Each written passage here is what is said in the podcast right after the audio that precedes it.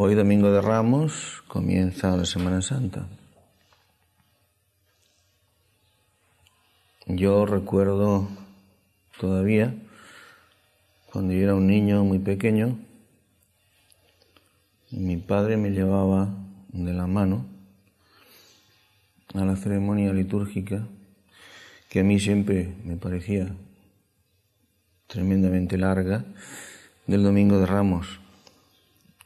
Me parecía muy larga, pero me llenaba de admiración y de asombro en aquellas ceremonias que yo no terminaba nunca de comprender, pero que me admiraban y producían en mí un sentimiento extraño, mezcla de misterio, de, de belleza, de asombro, de grandiosidad, en ese pórtico de la Semana Santa que era para mí el Domingo de Ramos. En aquellos años la gente acudía a la misa principal en masa y la ceremonia que se hacía entonces alrededor de la iglesia de la procesión de las palmas era muy solemne. En aquellos años eh, la iglesia y el Estado en nuestra patria no considerando ni el uno ni el otro que fuera radicalmente malo el encontrarse en buenas relaciones, pues se entendían bien.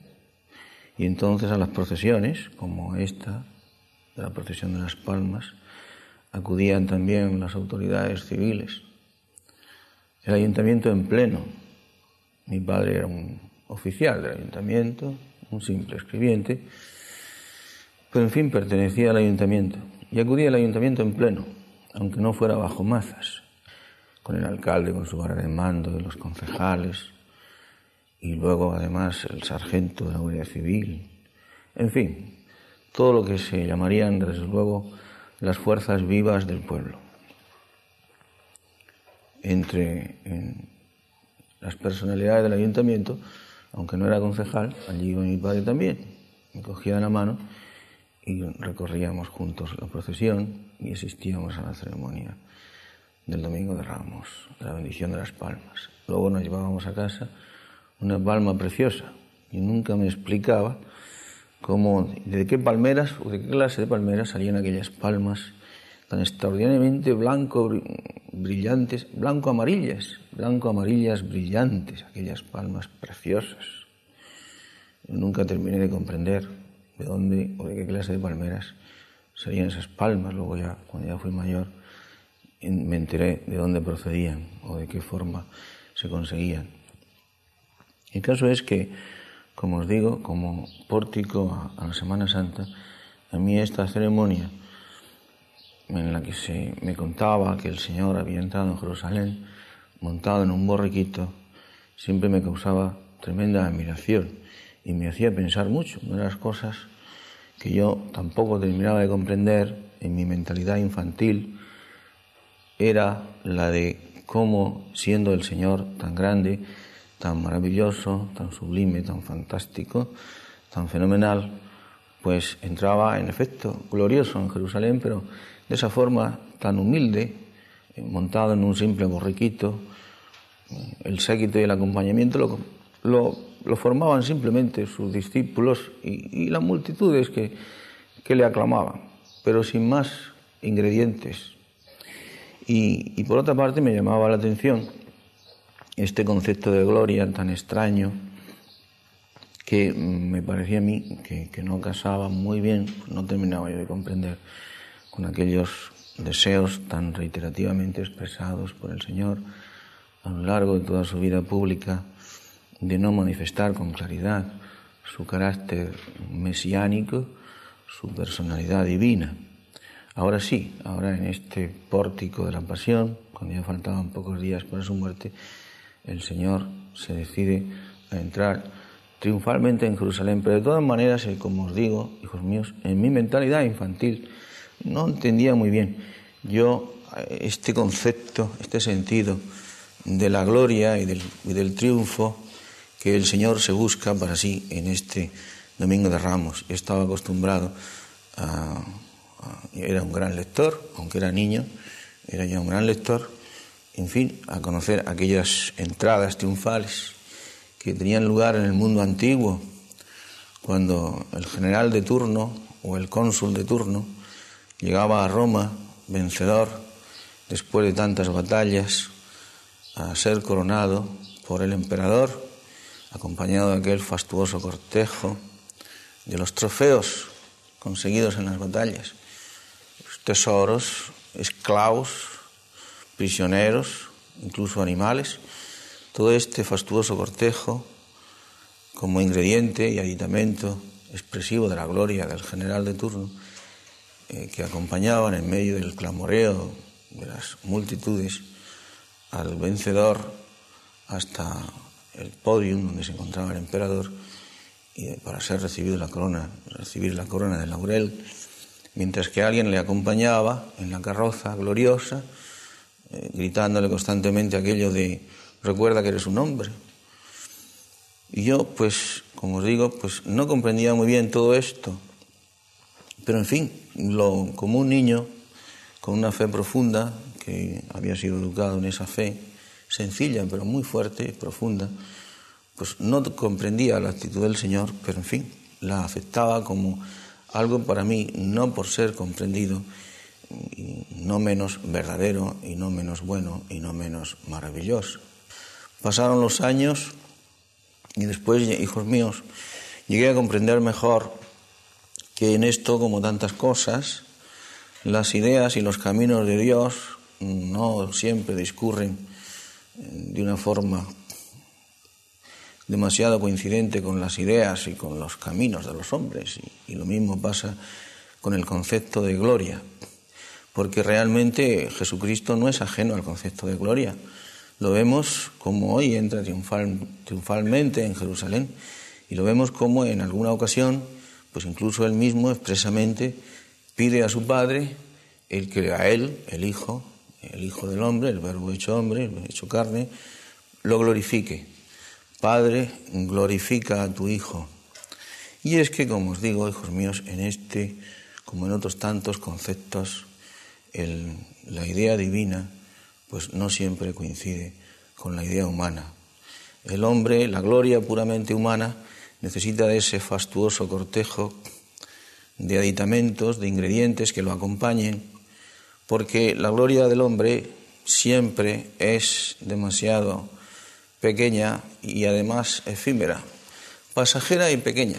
Es una gloria tan miserable, tan pequeñita, la gloria humana al fin y al cabo. Entonces, por eso de que es una gloria pequeña, una gloria demasiado mediocre, hay que resaltarla como a los guisos sosos, hay que añadirle los ingredientes de las salsas fuertes y de las cosas que lo acompañen para que el guiso tenga más sabor y pueda ser comido con mayor gusto y aprovechamiento.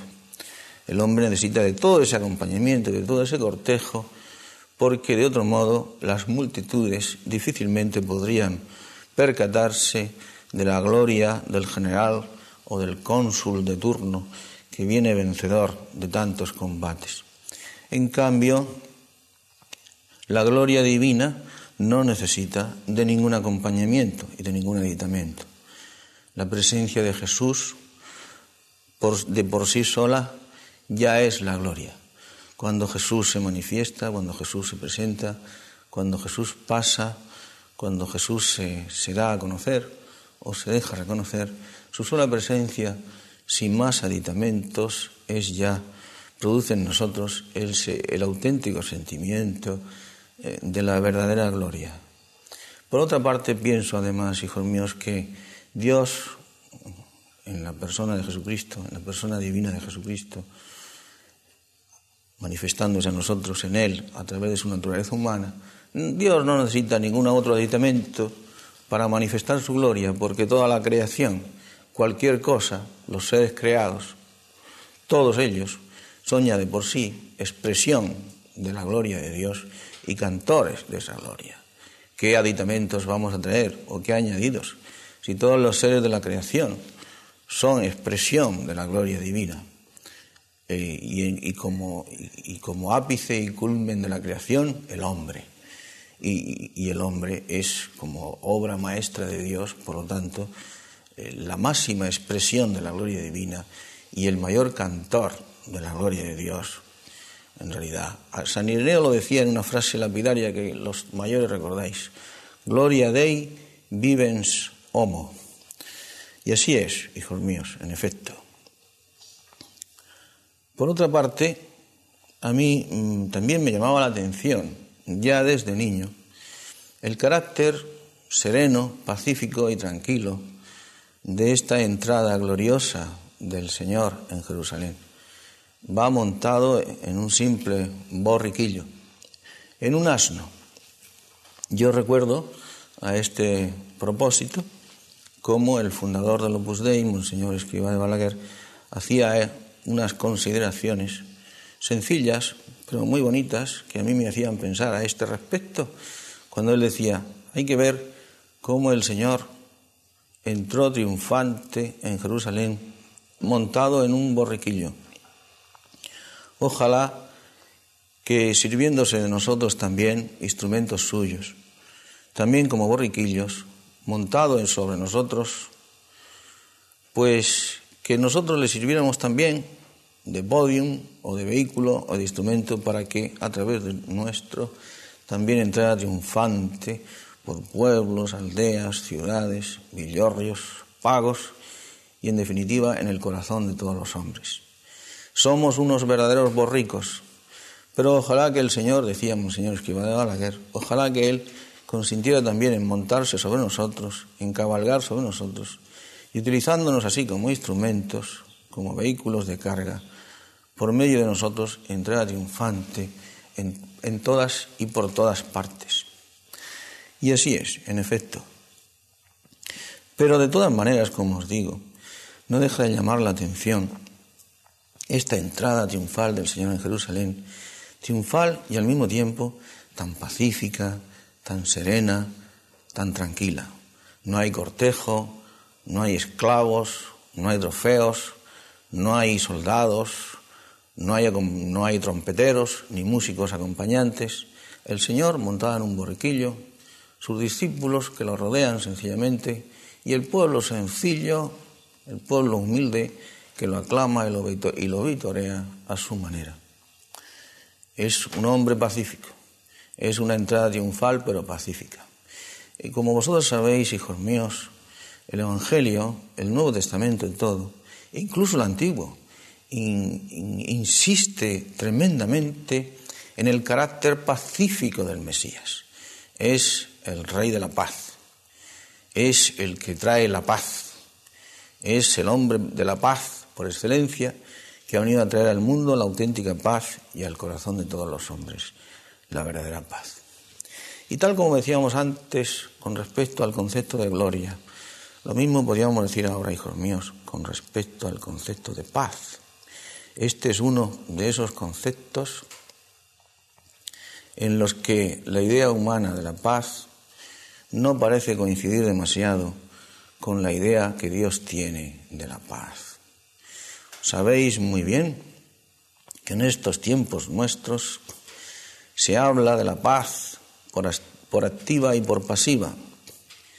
Los hombres de iglesia nos sentimos obligados cada dos por tres a hablar de la paz y siempre estamos hablando de la paz.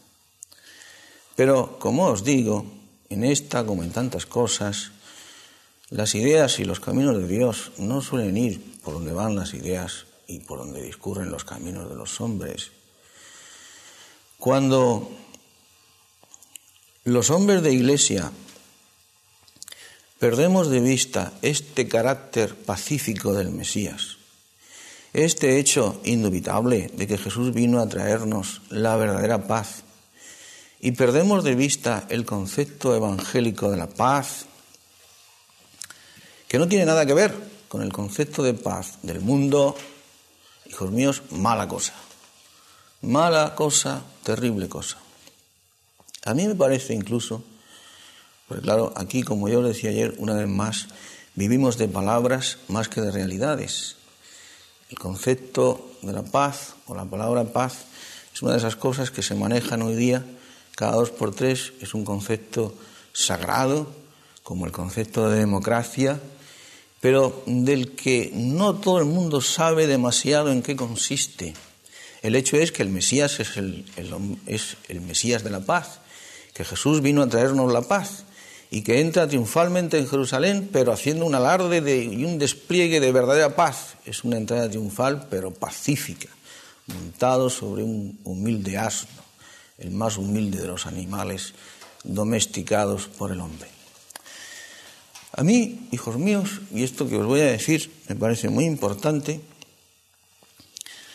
a mí me parece, yo creo, que cuando se sustituye el concepto divino de paz, el concepto evangélico de paz, por el concepto puramente humano de la paz, cometemos un terrible disparate. A mí me parece incluso el concepto humano de paz, puramente humano de paz, es contradictorio. Es un concepto en sí contradictorio.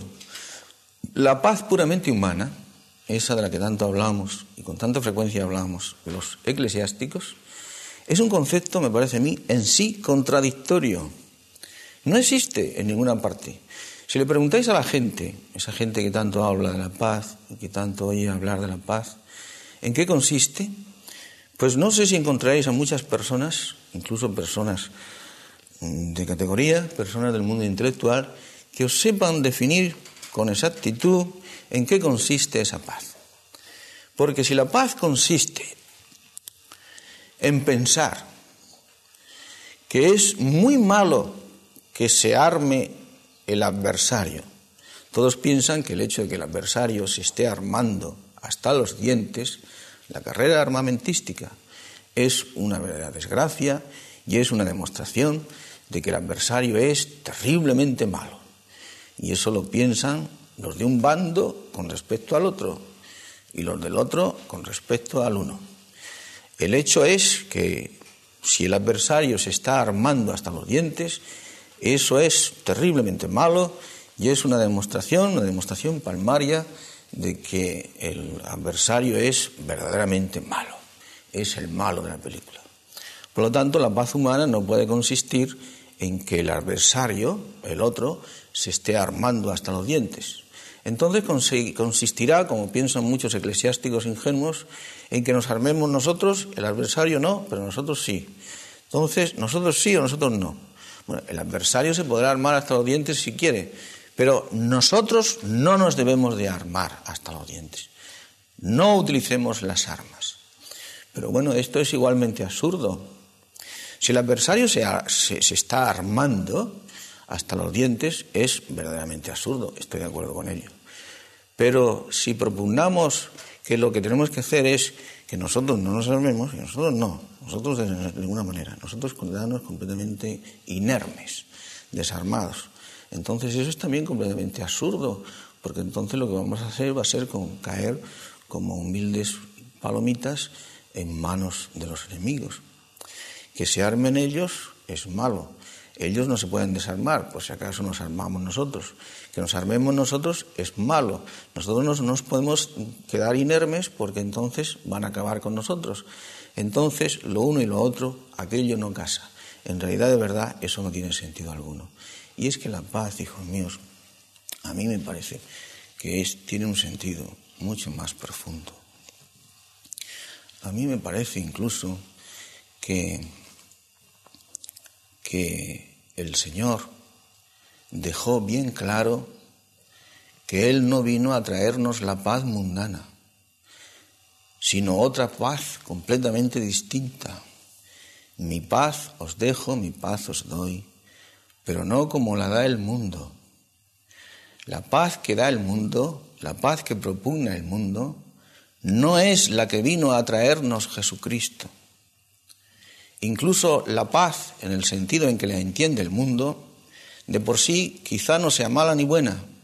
En ese sentido, el Señor propugna una, una antipaz. Se, se declara incluso enemigo de la paz cuando dice, yo no he venido a traer la paz, sino la guerra. Por una parte dice que no ha venido a traer la paz, sino la guerra, y por otra parte dice que Él nos quiere dejar su paz. Mi paz os dejo, mi paz os doy, pero no como la del mundo. Parece que hay una contradicción, no la hay. es que el concepto de paz puramente humano y el concepto de paz divino son completamente distintos. No tienen nada que ver. La paz que Él vino a traernos, la paz que Él nos consiguió, es la paz, hijos míos, como la entiende Dios. La paz puramente humana no tiene sentido, es un concepto contradictorio. Por eso cuando los eclesiásticos la predicamos como concepto puramente humano, estamos cometiendo un terrible disparate. Entonces, ¿qué es la paz? San Pablo nos da la clave de lo que es la paz, la paz verdadera y aquello en lo que consiste la paz. La paz es Él. Y se es paz nuestra. Él es nuestra paz. La paz verdadera existe y solamente se da cuando Dios irrumpe en el corazón del hombre, cuando Él, Jesús, entra en nuestro corazón. Esa es la paz verdadera y la única que el hombre puede conocer. Y la única que los eclesiásticos teníamos que predicar. Y se es paz, paz nuestra. Él es nuestra paz. Hacer otra cosa una vez más es escamotear la verdad y estafar al pueblo sencillo. Ayer por la mañana yo os decía, hijos míos, que en este mundo nuestro estamos viviendo de una serie de palabras y de conceptos que se consideran intocables, sagrados, pero que debajo o no encierran nada, o tienen muy poco, o incluso no siempre son tan buenos como se le dice a la gente. Hablaba yo, por ejemplo, del concepto de libertad, del concepto de paz, del concepto de, democracia. Veíamos, por ejemplo, en esa interesantísima película de anoche, como alguien decía, vamos a meternos con él en el periódico. Si se defiende, publicaremos su defensa. De todas maneras, la gente seguirá hablando del asunto. Y además, cobraremos un aire de justos porque nosotros, honradamente, hemos publicado también lo que él dice en su defensa. Si no se defiende, le diremos a toda la gente, a todo el mundo, que no se defiende. Con lo cual, de todas maneras, lo tendremos todo a nuestro favor. En fin, ocurra lo que ocurra, el caso es que le vamos a zumbar y nos vamos a meter con él. Eso sí, la democracia queda salvada.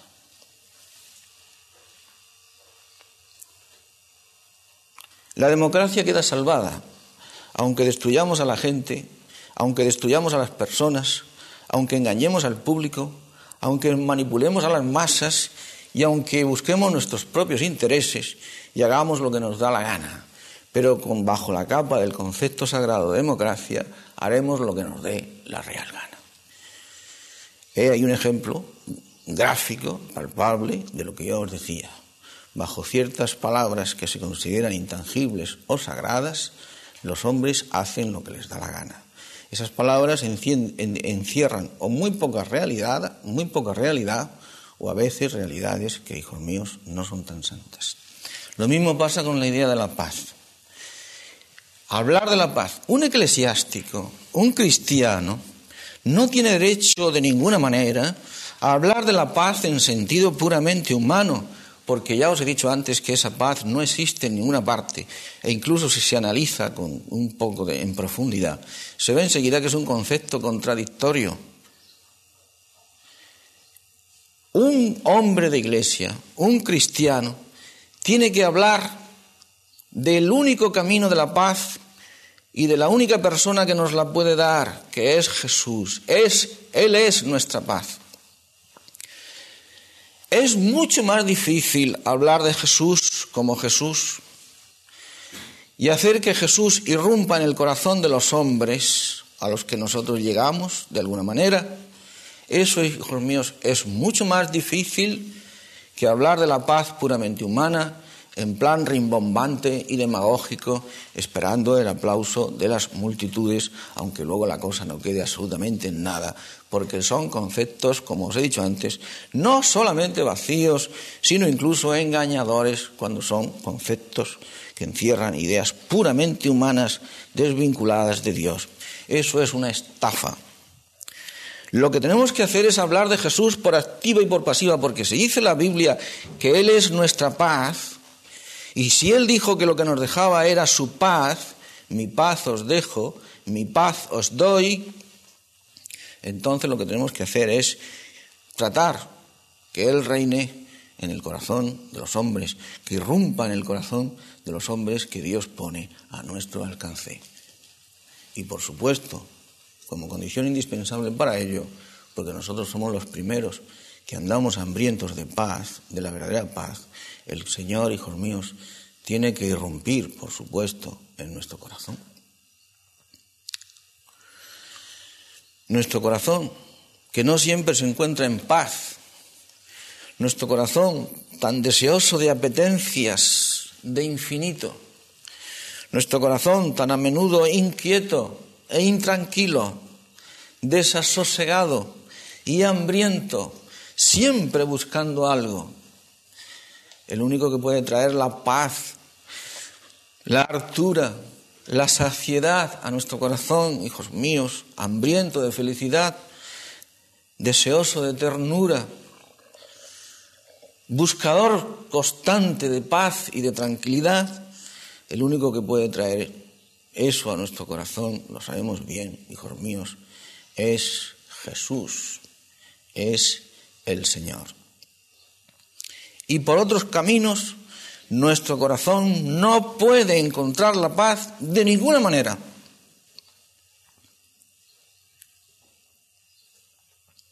Eso está bien. Pero ¿y qué ocurre cuando el Señor se marcha de nuestro lado y desaparece de nuestra vista. Estando cerca de Él, teniéndolo a Él a la vista, ante los ojos, cuando podemos tenerlo al alcance de nuestras manos, cuando le hablamos y le escuchamos, nuestro corazón se siente tranquilo.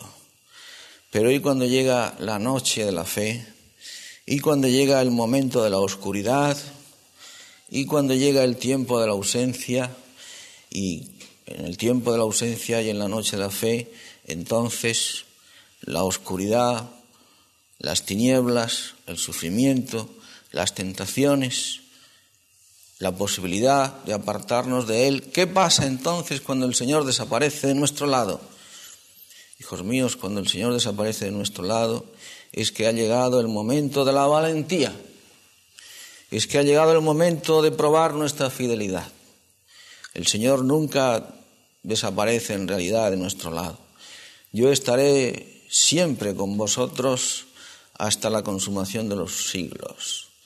Pero sí es verdad que desaparece de nosotros el sentimiento de su presencia.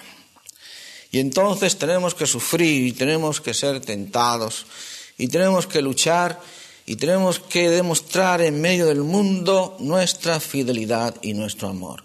Es la hora de la espera. Él se marchó y entonces nosotros nos ponemos en situación de espera. Es el momento de la virtud de la espera. Es el momento de la virtud de la esperanza. Es el momento de hacer verdad esa virtud teologal. Se nos pide una fe a tope. Se nos pide una caridad a tope se nos pide también, hijos míos, una esperanza a tope. Muchas parábolas del Evangelio hablan del hombre en actitud de espera. Los trabajadores que se van a la plaza, jornaleros, a esperar que alguien les contrate y los mande a su viña a trabajar. Algunos esperan hasta mediada la tarde. ¿Qué hacéis aquí todo el día ociosos esperando? es que nadie nos ha contratado. Las vírgenes de la, parábola que tienen que aguardar incluso la medianoche y hasta se quedan dormidas porque el esposo demoraba demasiado el momento de su llegada. Los hijos del padre de familias o los siervos del rey o los criados del gran señor que tienen que ver cómo estos se marchan a lejanas tierras a hacer sus negocios y sus cosas y tienen que esperarlos. Nuestra actitud, hijos míos, se podría definir, se podría encuadrar en aquella consigna que nos daba el Señor cuando decía, tenéis que ser como hombres que esperan. Vosotros sois como criados que esperan la vuelta de su amo que vuelva de las bodas. Esa es nuestra actitud mientras peregrinamos en este mundo. Tenemos que saber esperar, tenemos que saber aguardar. Lo mismo que se nos pide, hijos míos, una fe a tope y un amor a tope, pues llega un momento en que la manera de hacer verdad esa fe a tope y ese amor, esa caridad a tope, es también el aceptar una esperanza, una confianza en Dios a tope. Tenemos que esperar que pasen esos días malos, esos momentos malos, esas noches de la fe. Es nuestra actitud de espera, es nuestra actitud de búsqueda, es nuestra actitud de ansia del esposo del Señor que se nos ha ido de nuestro lado, o mejor, que nos ha ocultado su presencia para ver si éramos capaces de buscarlo, de anhelarlo, de saber esperar, de no distraernos con otras cosas, de no adormilarnos como les pasó a las vírgenes de la parábola mientras Él está ausente o mientras parece que Él está ausente. Una fe a tope, un amor a tope y una esperanza a tope es lo que Dios nos pedía, era lo que se exigía de nosotros, hijos míos. Es el momento, digo, de la valentía. Es el momento de saber esperar. Dime dónde estás, dime dónde caminas, no sea que yo vaya a extraviarme en, bajo en las majadas de tus compañeros. Habéis visto al amado de mi alma. Y la esposa va por todas partes buscándolo, porque en la noche de aquella gran ciudad no lo encontraba por ninguna parte. O bosques y espesuras plantados por la mano del amado, o valle de verduras de flores esmaltado, decís si por vosotros ha pasado. Y esta es la condición del hombre. Y al mismo tiempo se nos exige que no nos durmamos y que no nos distraigamos con las cosas, siempre pequeñitas, que pueden reclamar nuestra presencia y distraernos, porque en ese momento el esposo se ha hecho para nosotros invisible. Y es que fijaos, hijos míos, voy a tratar de deciros algo que me parece muy importante. El concepto de paz, el concepto de libertad, el concepto de amor. ¿Por qué la actitud del Señor entrando triunfalmente en Jerusalén, en Jerusalén es siempre tan distinta de la actitud de los hombres? El general glorioso, el cónsul glorioso, que vuelven de batallas victoriosas para ser coronados por el emperador. Todo tan diferente, todo tan distinto es que de nosotros los cristianos se espera que seamos tan diferentes, tan distintos. A nosotros se nos ha encargado, hijos míos, la extraordinaria aventura de que seamos completamente diferentes a los demás, de que nademos siempre contracorriente, de que seamos siempre los hombres paradoja, los hombres contradicción, los hombres absurdo. No hay desgracia mayor para la sal, porque deja de ser sal, que la de volverse sosa. Cuando perdemos nuestros perfiles, nuestros contornos, nuestras aristas, nuestra identidad, cuando nos difuminamos y nos perdemos en el mundo que nos entorna, que nos rodea, cuando ya no somos diferentes del mundo, cuando somos como ellos, Ay de vosotros cuando las gentes hablen bien siempre de vosotros y os comprendan. Bienaventurados vosotros, en cambio, cuando las gentes os persigan y hablen mal de vosotros por causa de mi nombre. Se nos ha encargado, hijos míos, se nos ha encomendado, Dios nos amó tanto, la extraordinaria aventura de la paradoja, de la contradicción, del absurdo, de ir contracorriente, de ir contra los demás, cuando los católicos nos difuminamos, cuando los eclesiásticos hablamos y pensamos como piensa el mundo y como habla el mundo, cuando ya no hay contraste, cuando ya no hay aristas punzantes, cuando ya no hay choque. En la película de ayer se decía que, que no hay por qué ponerse así, porque hoy en día hay mucha gente que es comprensiva y que no van a pensar que tú hayas hecho una cosa mala por procurarte un aborto. Eso no es tan malo como tú piensas. Hay mucha gente comprensiva y también entre los tuyos mismos, por supuesto, entre los católicos. Eso no es tan malo, eso no es tan pecaminoso, porque podemos acabar, hijos míos, pensando como piensan todos y viviendo como viven todos. Y entonces hemos perdido nuestro carácter, hemos perdido nuestra identidad, hemos dejado de ser paradójicos, hemos dejado de ser punzantes, contradictorios. La luz siempre ha sido contradictoria con respecto a las tinieblas. Y nosotros tenemos que ser luz porque así nos lo dijo el Señor. Y la sal siempre ha sido contraria a aquellas cosas que tiene que sazonar y que tiene que preservar de la corrupción y a las que tiene que dar sabor. Entonces, eso es lo que se esperaba de nosotros, eso es lo que Dios esperaba de nosotros y eso era lo que el mundo, hijos míos, necesitaba de nosotros. Los caminos de Dios y los caminos de los hombres, siempre tan diferentes, siempre tan distintos. Bienaventurados los pacíficos, porque ellos serán llamados hijos de Dios. Claro que Dios quiere la paz y propugna la paz. Claro que Jesucristo vino a traernos la paz, Él mismo es nuestra paz, pero una paz que no tiene que conseguirse a base de que unos y otros lleguen a un acuerdo en la carrera de armamentos, sino que tiene que salir del corazón del hombre. Cuando Jesús, hijos míos, prorrumpa en el corazón del hombre y lo dejemos también prorrumpir en nuestro propio corazón. Yo en esto soy como vosotros, un hombre que sufre, un hombre que lucha, un hombre que tiene que ser tentado, un hombre que mete la pata, un hombre que tiene sus defectos, sus fallos y sus pecados.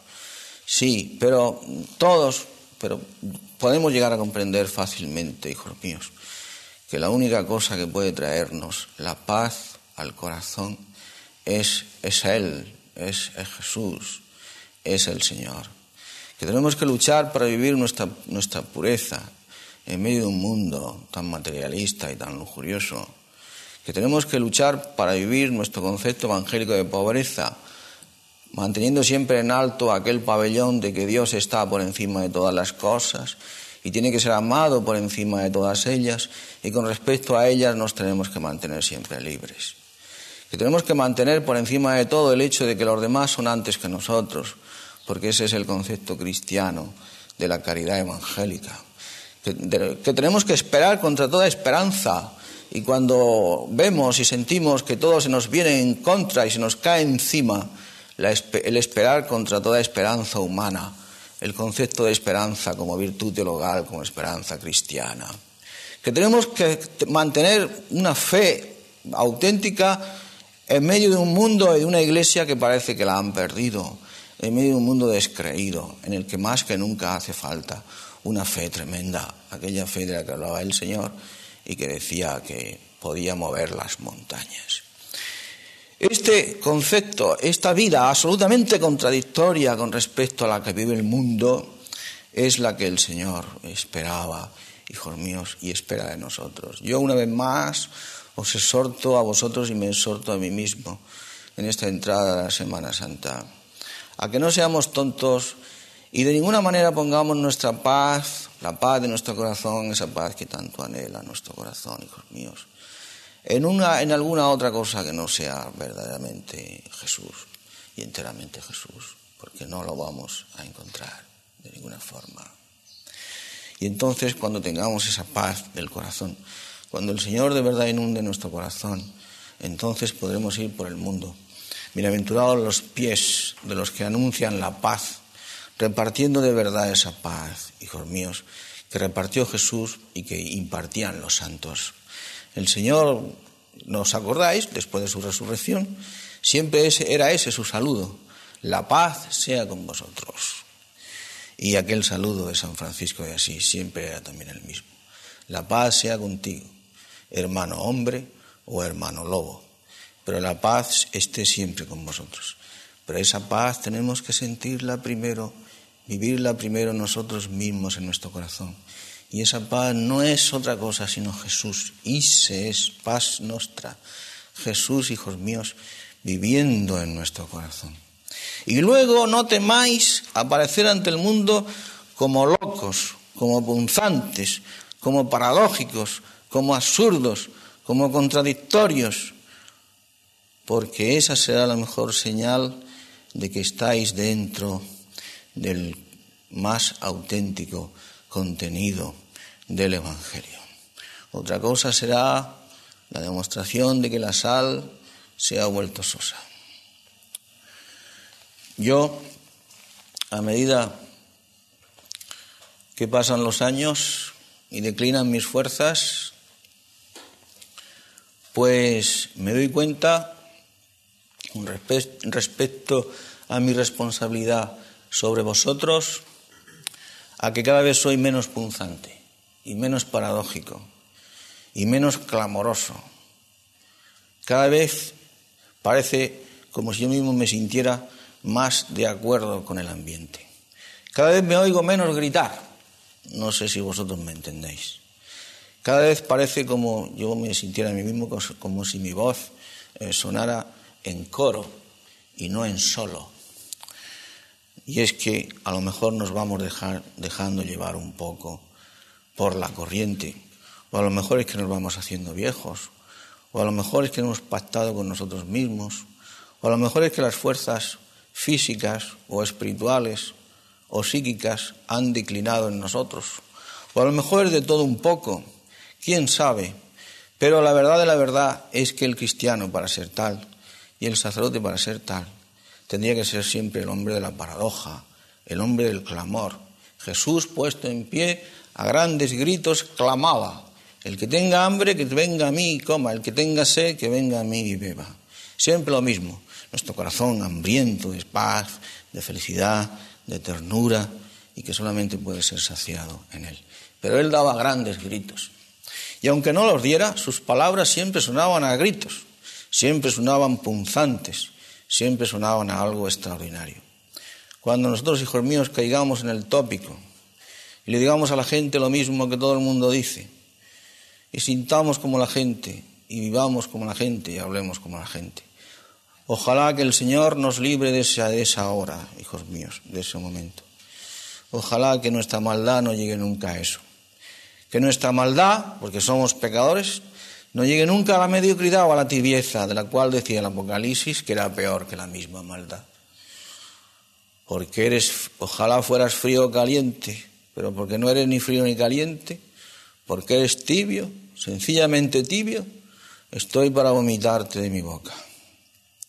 La náusea de Dios ante los tibios y ante los mediocres. La comprensión de Dios, no ante el pecado, pero sí ante los pecadores, hijos míos.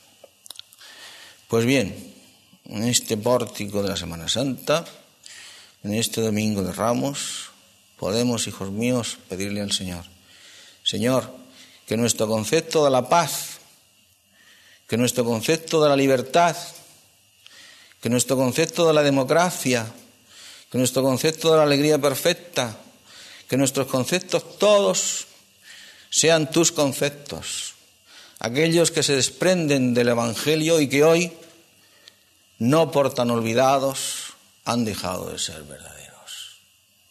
Y siguen ahí, en el arcón de los recuerdos, esperando que alguien suba arriba y abra ese arcón y los saque de allí y los esparza de nuevo por el mundo.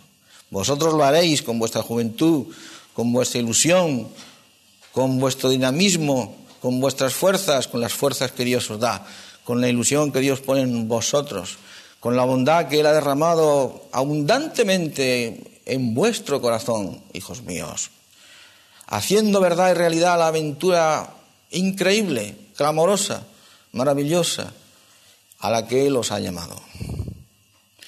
Esa aventura de nadar siempre contracorriente, de inquietar constantemente a los hombres para que a través de esa inquietud a través de esa desazón que pondréis en ellos, llevarles a la auténtica serenidad y a la verdadera paz. No engañándolos, no escamoteándoles la verdad, no haciendo demagogia, predicando ante ellos con conceptos engañosos, esperando ser aclamados por ellos o ser comprendidos por ellos. Nunca esperéis ser comprendidos de los hombres, sencillamente limitados a decir la verdad. ¿Y cuándo los hombres os van a comprender del todo? Si vosotros tampoco termináis de comprenderos nunca a vosotros mismos, ¿cómo podréis comprender que los hombres os entiendan? Limitaos a, a predicar la verdad y a proclamar la verdad y a hablar de Jesucristo. Caiga quien caiga y se tome la cosa como se quiera tomar. Pues bien, en este domingo de Ramos, en este pórtico de la Semana Santa, hijos míos, vamos a pedirle al Señor eso, que sus caminos sean nuestros caminos, que sus ideas son nuestras ideas, que los conceptos del Evangelio sean nuestros propios conceptos, que su vida, hijos míos, sea nuestra vida y sobre todo que Él y solamente Él sea lo único y el único que llene siempre y por completo nuestro corazón.